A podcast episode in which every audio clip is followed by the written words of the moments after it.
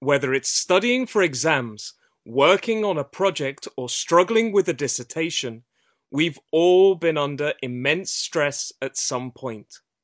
When it gets a bit overwhelming, we can reach a level of exhaustion that is unprecedented the dreaded burnout.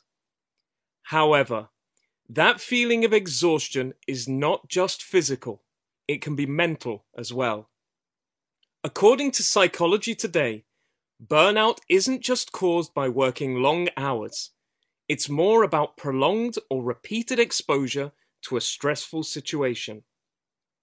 The result can be feelings of cynicism, depression, and lethargy. A feeling of loss of control in a work scenario can create a conflict with the sense of self, which can lead to burnout. Suffering from burnout can stifle our creativity and productivity.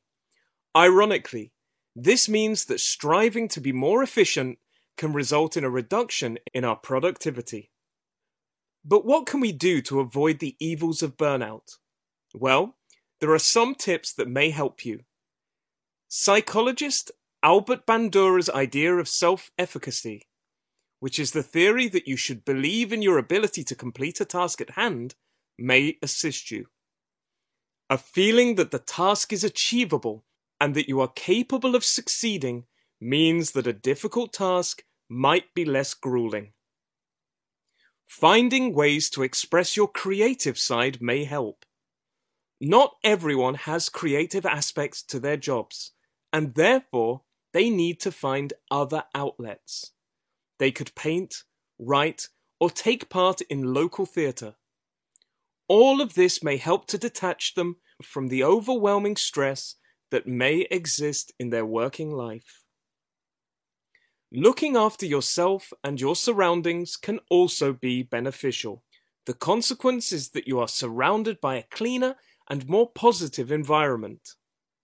This, in turn, leads to another tip, which is to have healthy and positive thoughts. Being negative can be incredibly draining. Having a positive mental attitude towards everything you do means that you may feel more capable as well.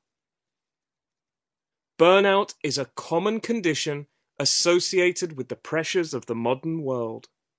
It's not just a physical condition, it has psychological effects that can impact heavily on your work and life in general.